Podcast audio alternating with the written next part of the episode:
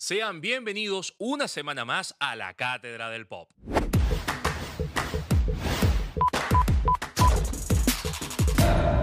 Soy Luis Carlos Díaz y este es el show favorito de todos los venezolanos que ya están cansados de las cosas falsas que manda su tía al grupo de la familia. Y sí, por favor, dejen de insistir. Ni Venezuela Libertaria ni arroba Plátano Noticias son medios de comunicación fiables. Acá, nuestro objetivo es aprender de todas las artes y las industrias culturales para, como dice el argentino Christian Martin, dejar de ser bobbies. El que pregunta lo que es un Bobby, alguien como él, el que pregunta eso. Únete a nuestra comunidad en redes en arroba cátedra pop en Instagram. Allá hay bastante contenido cool, recomendaciones y una que otra discusión de la que puedes ser parte. Soy Luis Carlos Díaz y esto es La Cátedra del Pop. ¡Hey! Bienvenidos a La Cátedra, el web show venezolano que mira a Alex Tienda mientras viaja a países en guerra. Va a ser muy, muy difícil que pueda salir de Ucrania en caso de que sí me vaya. No se sabe si es más peligroso viajar a Ucrania que pelear con tuiteros. Y esos son dos talentos que él tiene. Pero Alex como que no sabe que ya viene GTA 6 y por eso se anda arriesgando tanto en la vida. Para que a ti no te pase lo mismo, presta la atención a las Geek News que vienen ahora.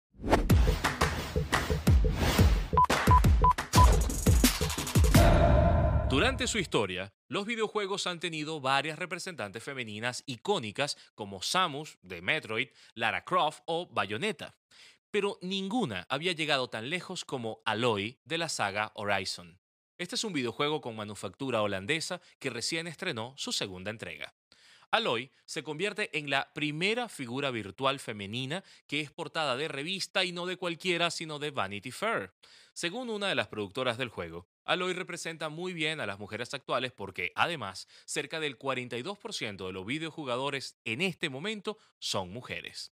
Solo hay una persona que está molesta con esta noticia, y es una persona virtual, Hatsune Miku, la cantante animada de los Vocaloids, que tiene más de 15 años dando conciertos por el mundo y siente que le deben portadas hasta en la revista Ronda. Al mejor estilo de Servando y Florentino en la pandemia, el mítico grupo sueco ABBA regresa para un concierto en línea luego de 39 años desde su último sencillo. Además, dicen que el concierto servirá de presentación del nuevo álbum que estrenarán en noviembre, y esa es una gran noticia para las abuelas. Este concierto tendrá algunos hologramas para que veas a los cantantes más jóvenes y con mejores movimientos. No todos los miembros querían participar en esta reunión, pero al final, ya saben, no hay nada que la pasión por la música y millones de dólares no puedan hacer posible. ¡Hey! En el mes de febrero, el Reino Unido sufrió los estragos de la tormenta Eunice, una de las peores de su historia, pero una de las cosas más curiosas que dejó fue una nueva moda rara. Cientos de personas instalaron cámaras en los principales aeropuertos del país y comenzaron a hacer stream mostrando todas las dificultades que tenían los aviones para aterrizar. Al principio esto empezó como un homenaje a las maniobras complicadas que estaban haciendo los pilotos, pero no tardaron en llegar cientos de personas que esperaban presenciar una tragedia. Incluso hicieron apuestas. Que bueno, muchachos, si quieren hacer apuestas trágicas, la Vinotinto va a jugar contra Argentina el 24 de marzo y contra Colombia el 29. Y seguro ustedes pensarán que estos eran cuatro gatos y ya, pero no. Se conectaron en los streaming más de 220 mil personas esperando lo peor. Esta gente seguro era la misma que apoyaba a Thanos hace algunos años.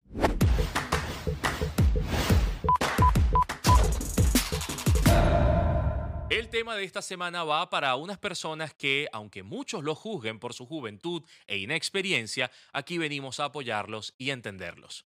Y queremos decirlo así. De verdad, qué chimbo es tener 20 años.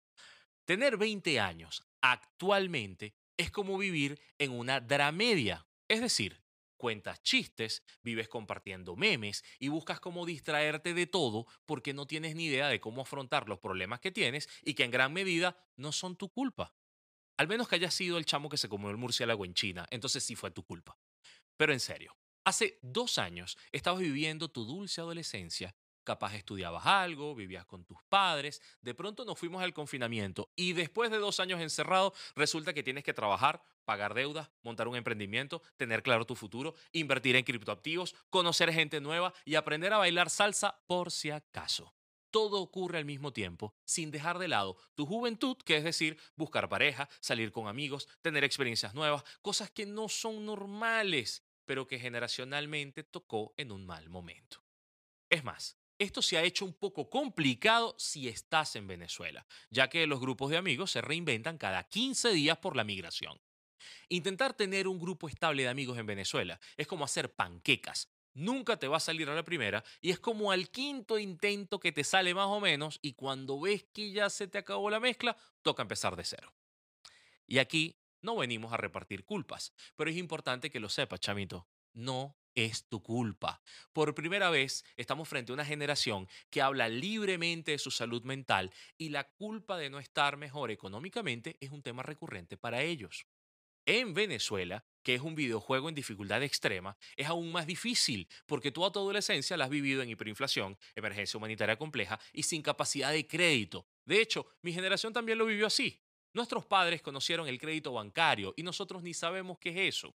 Pero las responsabilidades te caen encima y esperas que lideren el futuro cuando en realidad toca poner orden en la casa. Porque, siendo francos, Muchos de estos chamos ni siquiera están en el registro electoral, es decir, no han hecho nada malo, pero todas las decisiones malas del pasado les están cayendo encima. Todos nuestros padres y abuelos, cuando tenían nuestra edad, no solo tenían un matrimonio, casa, carro, un PlayStation 5, bueno, ahí estoy exagerando, pero tenían de todo y también tenían la certeza de que si trabajaban podían estar mejor que sus padres. Por primera vez tenemos una generación, no solo en Venezuela, sino en Latinoamérica y el mundo, que siente que no importa cuánto trabaje y cuánto le ponga, si no tiene una ayuda económica de sus padres, le será imposible independizarse. Y sí, ya sé lo que van a decir los seguidores de Dollar Today. Dicen que, ay, en mis tiempos tuve que echarle un cerro, pero se logró. Ahorita todo lo quieren regalado. De paso, mira, el hijo de Rosy montó un negocio de cosas que trae de Miami, le va buenísimo, hasta le cambió un caucho al carro. Y sí, bien por el hijo de Rossi, pero el sueldo promedio en Caracas dentro del sector privado es de 80 dólares según el Observatorio Venezolano de Finanzas. Y un apartamento promedio tipo estudio cuesta 300 dólares de alquiler mensual, más cuatro meses de comisión y siete de adelanto, que son 3.600 dólares. Se necesitarían seis años y medio de trabajo para poder alquilar. Si en sus tiempos hubiera sido igual, entonces hubieran pensado mejor por quién votaban. Además, señor Ramón, en sus tiempos había financiación. Ahora hay que pagar todo de un solo mamonazo. O sea, estos chamos están que si en el nivel 1 de la vida, pero ya les toca enfrentarse al jefe final. Con razón es más fácil evadir un poco y entretenerse en lo que se pueda, y nosotros los acompañamos en eso. En fin, esto es para decir a los chamos dos y solo dos cosas. Lo primero, qué chimbo de pana lo que te tocó. Pero aquí estamos para ayudarte.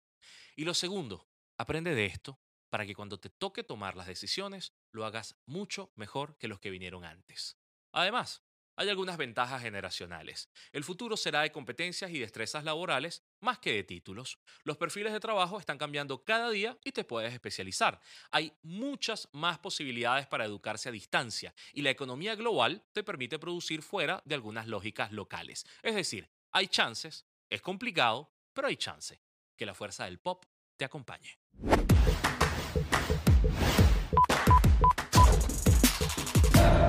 Las recomendaciones de esta semana las pensamos para todos en casa. Vamos por parte. Para los jóvenes, un anime llamado Osama Ranking. Que no te engañes su animación infantil. La historia va de hacer que se te haga el guarapo más de una vez. Un niño sordo y muy pequeño estaba destinado a ser rey, pero por su discapacidad creen que no es apto para el cargo por lo que tendrá que superarse y encontrar su propio valor como individuo. Es bello para ver algo diferente y con escenas duras. Por favor, solamente ten tus pañuelos cerca. Para los adultos, Vikings Valhalla. Esta serie es un spin-off de la serie de Vikingos, ideal para todos aquellos que vacilaron El Señor de los Anillos y The Witcher, porque en resumidas cuentas es un problema político que se resuelve con un pocotón de gente cayéndose a piña como Dios manda. En este caso, el dios Odín que no es gratis, tiene una lanza mortífera y una armadura dorada. Para ver en la familia, tienes Mitchell vs. Machines. No vamos a entrar en demasiados detalles, pero es una extraordinaria película para ver en grupo y es la que tiene más chance de tumbarle a Encanto el Oscar a Mejor Película Animada, si acaso puede. El arte y la historia son una belleza. Antes de irte a maratonear todo esto, termina de ver la Cátedra del Pop. En los próximos bloques nos acompañará el artista y fotógrafo Ricardo Arispe y luego tendremos muchas más secciones aquí en la Cátedra. Quédate con nosotros.